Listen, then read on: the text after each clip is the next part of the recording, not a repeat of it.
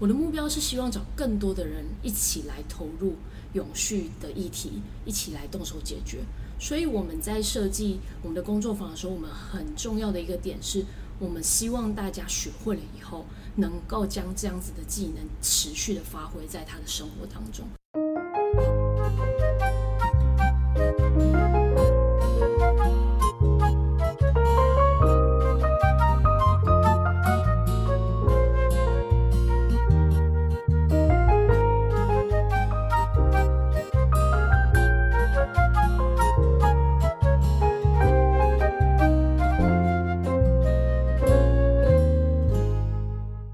朋友，欢迎收听哈，什么是社会创新？我是台中社会创新实验基地的魏章志。那今天很高兴邀请到的是我们进驻了团队，从事循环经济的代代设计的两位创办人。那我们呃，是不是请小哈哈跟小兵跟大家问声好？Hello，大家好，我是小哈。大家好，我是小兵。呃，现在目前整个全球都在重视有关永续发展的部分，因为整个世界。透过经济发展这些过程，创造人们一个很舒适的环境，但是这些舒适的环境通常都会有带来一些的代价，那也同时也会有一些没有被运用到的这些资源，那这些资源可能通常都会被丢弃，成为废弃物。如果能够去善用这些呃废弃物，创造不一样的价值，就可以减少地球资源的这个浪费。那目前代代正在做这件事情，是不是我们请小哈可以去介绍一下代代目前做正在做的事情？首先跟大家介绍代代的第一个代是袋子的代，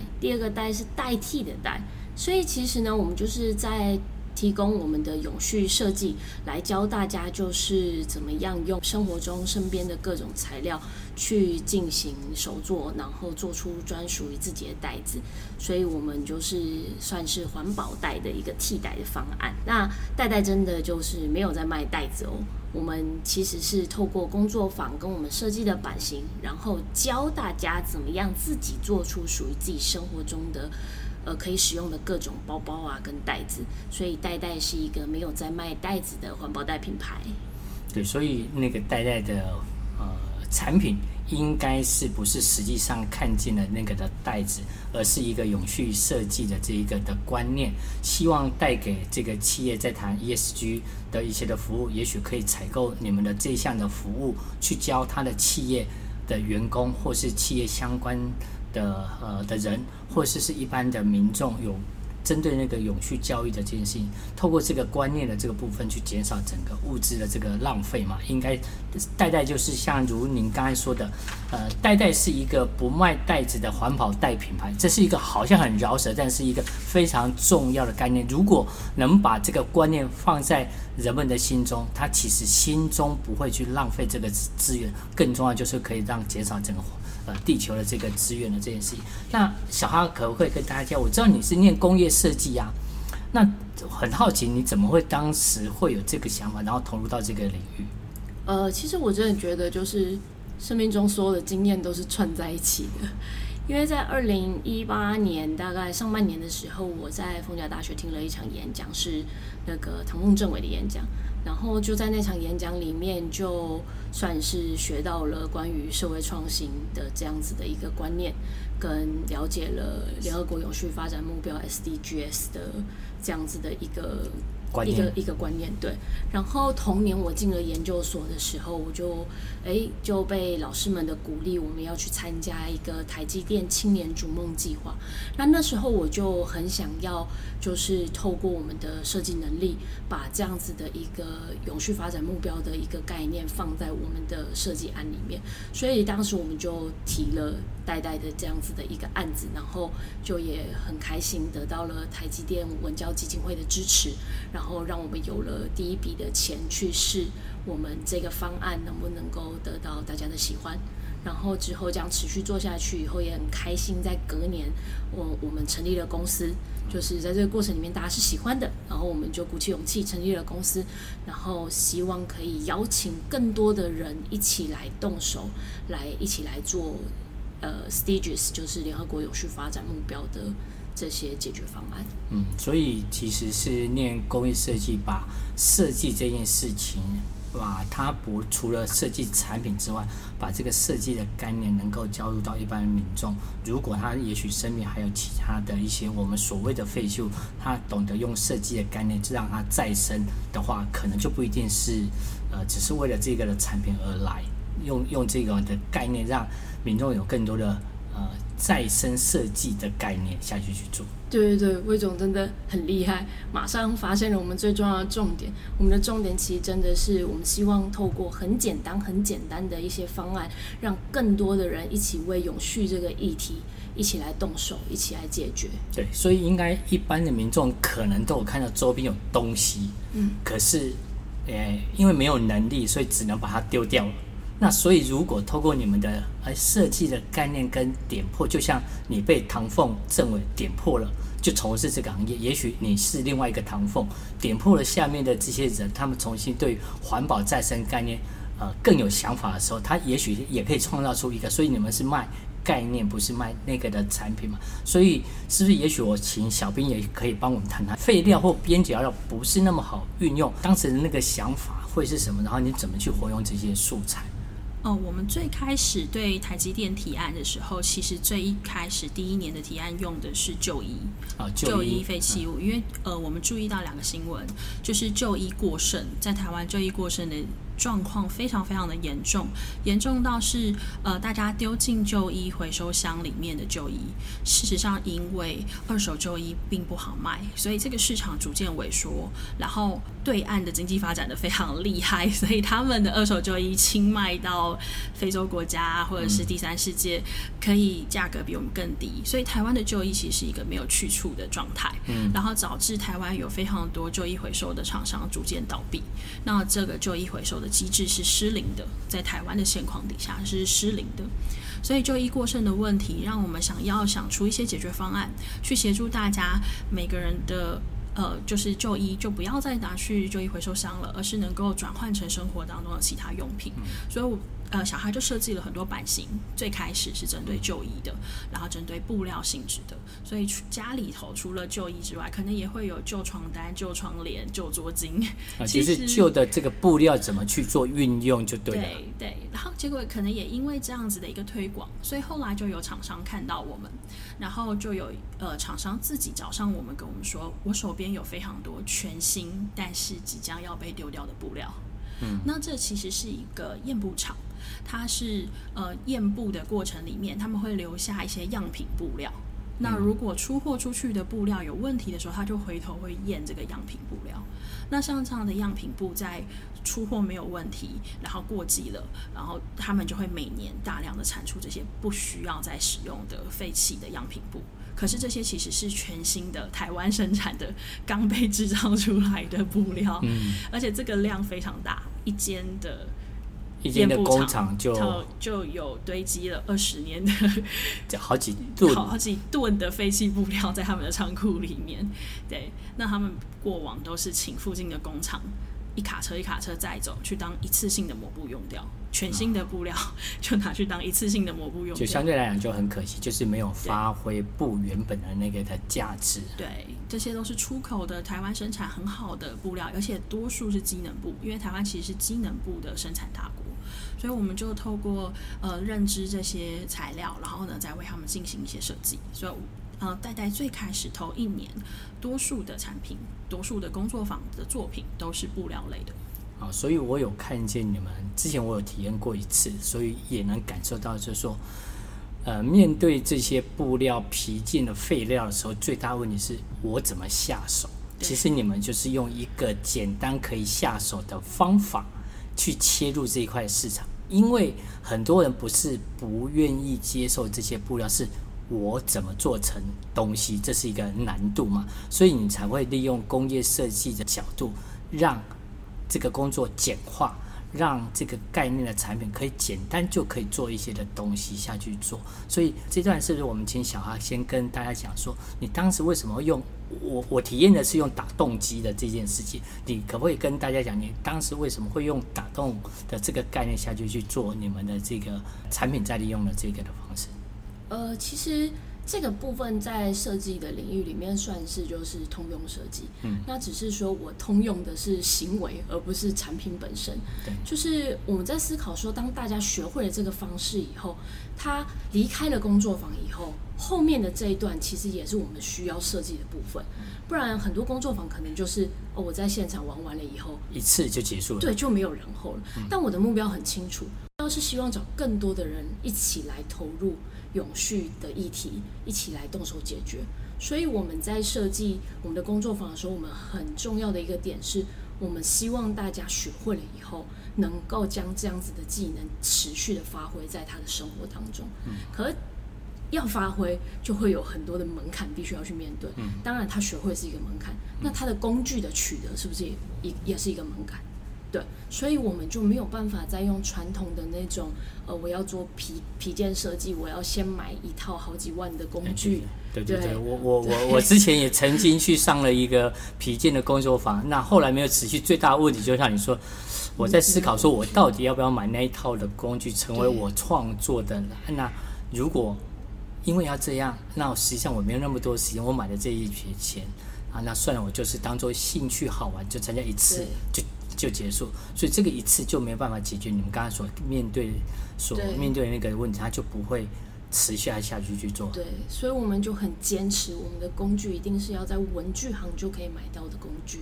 这样子，因为我们多数会进到学校，让学生们去体验嘛。嗯。那只要有那么几个学生觉得哦，好棒哦，我也想要之后都做自己的东西，我从生活中去找材料。那它的工具就是剪刀跟打洞器，就可以完成一切，这些都是文具行就可以采购到的东西。所以你用简单、生活方便的工具去用。啊，身身边比较不会用到的废料的这个东西，它就变成再生一个产品嘛。对，用用这个概念，所以你们是卖整体的这个概念进进入到校园，进入到企业。所以当企业发现他自己有一些废弃的东西，他透过你们的设计的教育的导入，他也许他就会知道，哦，原来我的这个企业可能也可以在。某一些资源剩下的时候，我可以重新做一点点的改变，创造出新的一些产品，这个价值哦。所以我觉得你们现在目前这样做的方式，呃，确实是蛮特别的，也可以解决现有这些的问题。因为技术这件事情是一个台湾呃呃没有念设计的人可能最大的一些的障碍。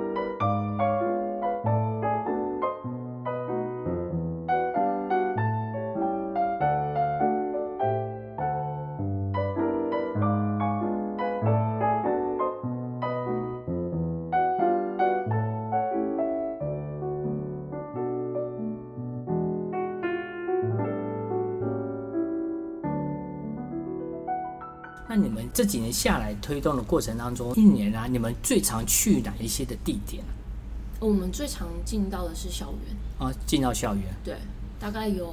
百分之七十到八十的场次都是校园内部的场次。然后，其实我觉得进入校园也蛮好，就是学生如果懂得不要浪费，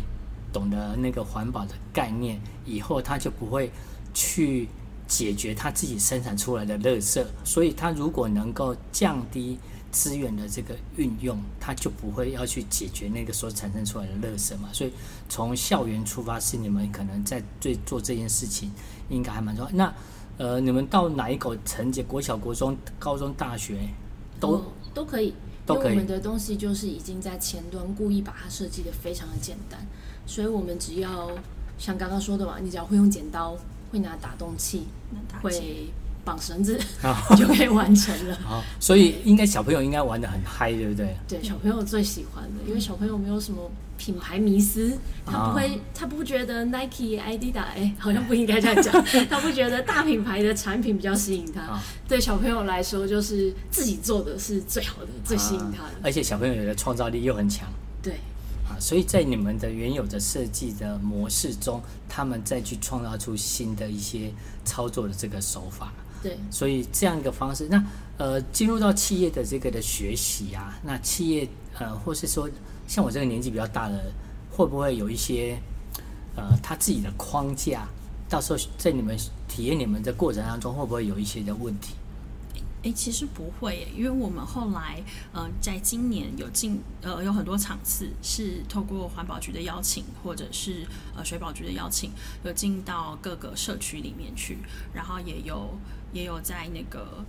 呃，就是那种社区发展协会带年纪最大的是九十五岁的老人家动手做，然后其实也是很好玩，他们也是非常喜欢，然后他们觉得很很有趣、很新鲜，然后甚至后续他们的社区就会想要继续邀请代代进行其他的工作坊。然后再加上就是，哎，其实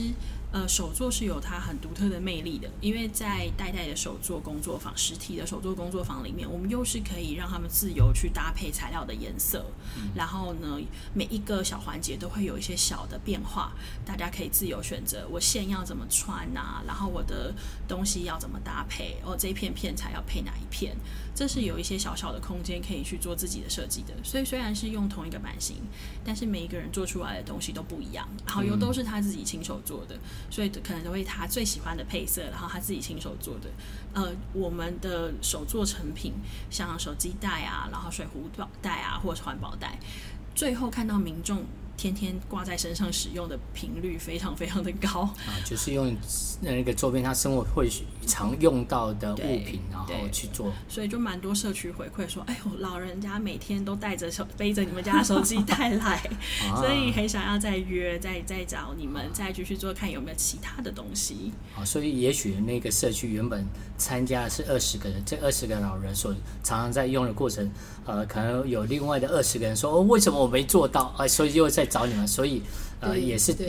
活络是个整个社区的这件事情。对对，这就是呃我们在行为设计上面很重要的一个环节。对，真的要让他们简单要用之后，就会产生影响力，让下一个人继续被影响，然后这个观念就可以永续的这种方式下去做。对，所以你们好像刚才讲的那个从台积电那个案子里面，你们是从就医开始，那现在。除了就医，你们好像用了很多不同的材质。那这些材质是你们去想的，还是有人请你们帮忙的？嗯，其实都有，都有，都有。那多数请我们帮忙的会是厂商啦，啊，就是那些生产做剩下来的东西。那因为包括现在这些东西越来越难出口，然后这些东西就是法规上要求越来越严格，他们也不知道该怎么办，所以他们就会找上我们。这个是很很。就是趋势，这真的是趋势。所以等于是你们有做出一个模组出来，然后让这些生产的厂商或者销售的厂商面对他们的问题的时候，突然哎找到一个解决方案，就是代代设计，然后去帮他们做。第二个，第二第二种的话，就是是我们自己。我们如果发现到某一个产业，它如果持续的会制造出一些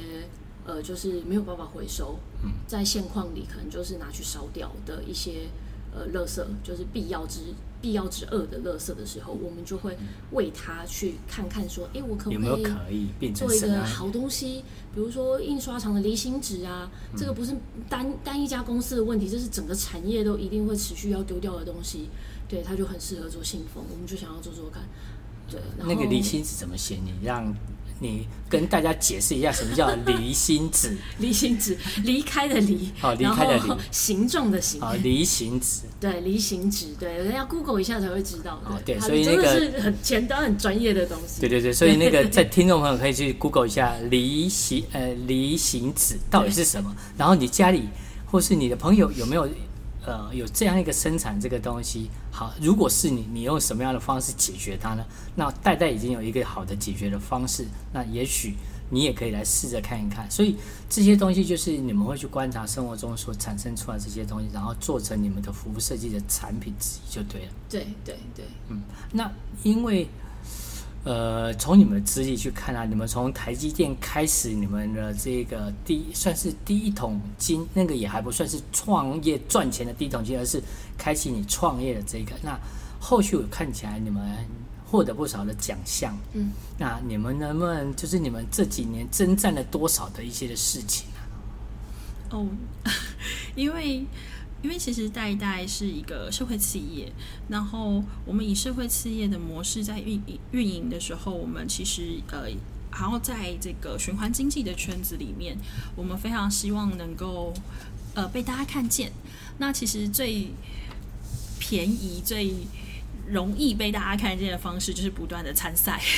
因为所有的参赛里面，你可能就会被同圈子里面，然后或者是同温层的人一起看见，然后就比较有机会跟呃横向的跟更多的团队合作。所以大概在这几年呢，参加了非常多呃亚太社会创新合作奖啊，然后创客松生生活改善设计竞赛这样子的一些奖项。然后社会企业创业竞赛这样子的奖项，那其实代代去参加这些竞赛，有一个很重要的目的就是曝光。对，重点是曝光嘛，不是在那个奖项嘛。对，其实对我们来说，重点是在曝光，而且看起来好像我们得了很多奖，可是其实我们是还有投更多的东西是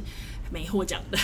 对，但是在这个过程里面，我们却逐步的成为这些名单。然后呢，有一些关于呃 Stages 永续或者是 ESG 相关的活动，呃呃像。企业界的大盛宴的时候，我们就会不断的收到邀请，嗯，然后就有机会有更多的曝光。对，所以你们是这个参加这些有关社会创新、社会企业相关的竞赛，目的是因为企业不知道怎么去找的时候，就是从那个比赛的名单里面去找，所以你们其实另外一种另类的这个曝光的方式嘛，对，不对？对，就另类的行销了。对，对啊，因为企业总是要找这些东西的时候，去找竞赛的团队，因为。呃，会去参加竞赛的伙伴，大部分都有某一种程度。那他也如果真的有又在获奖的时候，企业在对接的时候也会认为啊，这些是有一点点被认证过了。那可能呃，商业模式也比较成熟，或是服务的模式也比较成熟，企业在导入过程当中就比较容易一点，对不对？对对。对我知道这整个循环经济推动这件事情其实还蛮辛苦，因为花钱容易。但是如果从循环经济的这件事情把转换成商品，这件事情对一般的民众是，呃，有时候就想说，我我不想要用再生的这件事的部分是蛮辛苦。那是什么样的事情的原因让你们一直坚持在这条路上？我其实觉得不辛苦哎、欸，我觉得有点累啦，哦、但是不辛苦啊。累，累的话是就是要做的事情很多，啊、做不完。那我不会觉得很辛苦啊，就是因为乐在其中。大家就就会觉得说，哎，对耶，我怎么没有想到这个好方法？那我也要一起来投入。啊、所以其实主动投入我们的，不管是哎跟我们买买工作坊的的的单单位，啊、单位还是说呃就是变成我们的铁粉的民众，对，嗯、还是说甚至有有一些人他有一些能力，他主动的想要加入代代，想要成为代代伙伴，想要一起做这个议题，嗯、在这个过程当中，其实都有越来越多的人是想要一起来投入永续的。的这些解决方案，想要一起来想办法的，嗯、所以我们其实越做越不觉得辛苦，啊、但是累还是会有啦，因为毕竟前期事情很多，就做不完嘛，所以就很累。但我不会说他辛苦，我真的觉得越做越开心。好像是蛮好，这就是呃，社会企业很多社会企业真的就是心中有一种很重要的理念，所以不觉得辛苦，但是累一定会的，因为有有时候突然被那个。大家都累了，对，没有工作不累啊。对 对，没有工作不累，没有错。所以可能在去推动那个过程当中，看见小朋友在那个开心，或者是刚才讲那些阿妈们那个在参与活动过程的喜悦，其实都觉得好像没有什么新闻，只是，呃，也也也许要一早要跑去社区，那可能是。是累的，只是不一定是辛苦的，所以应该会有很多人想要参与你们一些的活动。那近期你们有没有什么开放的一些的活动？有没有跟大家介绍一下？嗯、有诶、其实我们近期活动还蛮多的，而且全台湾都。不同的地点不一定什么时候会有，所以怎么追？呃、就追你们粉丝专业就可以看见。建议大家是直接追踪粉丝专业，或者是加我们的 LINE 的那个官方账号。那粉丝专业跟 LINE 算是会主动的 po 文跟推播嘛。然后或者是说，就是我们现在也有一些近期活动的网页。嗯，那从粉丝专业应该可以连得到啦，然后官网可以连得到，对，就可以去看我们现有的工作坊，可以先安排这样子。好，所以各位听众就是。是代代设计，好，是代字的代，第一个字是代字的代，第一个是代替的代，对，好，代代设计是社会的社，不是视觉设计的社，对，因为我们做社会设计社会企，哎，对，做社会设计，所以各位搜寻的过程中要去注意到，就是代字的代，代替的代，社会的社。那计算的计，哎，用代代应该就可以找，代代就可以找。代代就可以找。那未来如果有一些其他活动的部分，就会在粉丝专业跟 LINE 的部分跟大家做一些的公布。那有没有一些对循环经济的部分？如果有没有鼓励人家要做这件事情？你有没有一些话？呃，我其实有一个小观念，想要跟所有从事环保、永续议题的团队去分享的是，呃，在我们在，因为我们多数进行的是永续教育的工作坊，然后我们在面对民众的时候，呃，会不断的去调整、去优化我们的。呃，工作坊过程，然后其实有一个很大的重点是，我们代代希望带给大家一个观念跟一个感受，是做环保、做永续是很有趣、很愉快、很开心的，因为这样子大家的参与率才会越来越高，而且他回想起来，他上一次做环保最好的经验，他才会想到是代代，而且他也才会愿意在他的生活里面继续做环保行动，但是。其实蛮多做环保或者做永续的团队都会把永续谈得很沉重，然后感觉呃气候变迁啊、环境恶化啊这些问题都变很沉重，然后压力很大，然后是不得不变等等的。确实，它在现象方面是这样子，这是没有错的。可是大家能够做的行动其实还有很多，而且呢是。我觉得是相对积极，然后还有很大的空间可以努力的，是呃没有那么悲观的。所以这个部分我会希望呃所有在这个议题努力的伙伴们一起要传达给社会的，否则没有这样意识的人，他们就会更不想要去接触这个议题。对，中哈，所以你们希望的是说，呃，从事循环经济的这个伙伴，也许。它是一个重大的概念，但是也许不要讲的那么严肃，严肃好像就有一点点距离。所以你看，你们采取的方式是很生活化，那用生活从设计、从工具都从生活周边可可取的素材，所以当它变得简单，它就可以接触，就可以真正把这个理念放进去嘛。所以你们的想法就是，呃，轻松简单看见这个循环经济的这些事情，是让更多人能够。呃，接触更接近，那自然而然它就变成习惯，习惯就会改变行为的这个方向就去做。对，对，而且就是呃，想要实现梦想，不是去改变世界，而是改变生活的每一天。嗯、就希望大家的每一天都被一点一点的改变。对，就像现在少少用。几个吸管，然后少拿几个塑胶袋。嗯，当这个环境台湾每天有一百个人、一千个人、一万个人去这么做的时候，这个对环境的影响就产生很巨大的改变了。对，台湾两千三百万，如果一天少一个塑胶袋，就少未来就要少用了两千三百万的袋子，看如何解决，对不对？所以它只要减少，所以你们很重要的一个观念就是说，从生活中自然而然的改变起的时候，自然不产生垃圾，也就没有垃圾好被。去消灭，那这些循环经济这件事情，呃，也许呃更大的梦想，也许你们以后用不到你们是最好的，因为就没有循环经济被循环的这个的价值。也许这是你们终极目标，就是你们的这个价值功能不存在了，但就达到最大的这个价值。希望大家一起来动手，想办法让呆呆做不下去。对，这个是一个很重要的理念，对不对？对。对今天啊，非常谢谢代代设计的这个小孩跟小编的这个分享。好，什么是社会创新？我们下集见，谢谢，谢谢。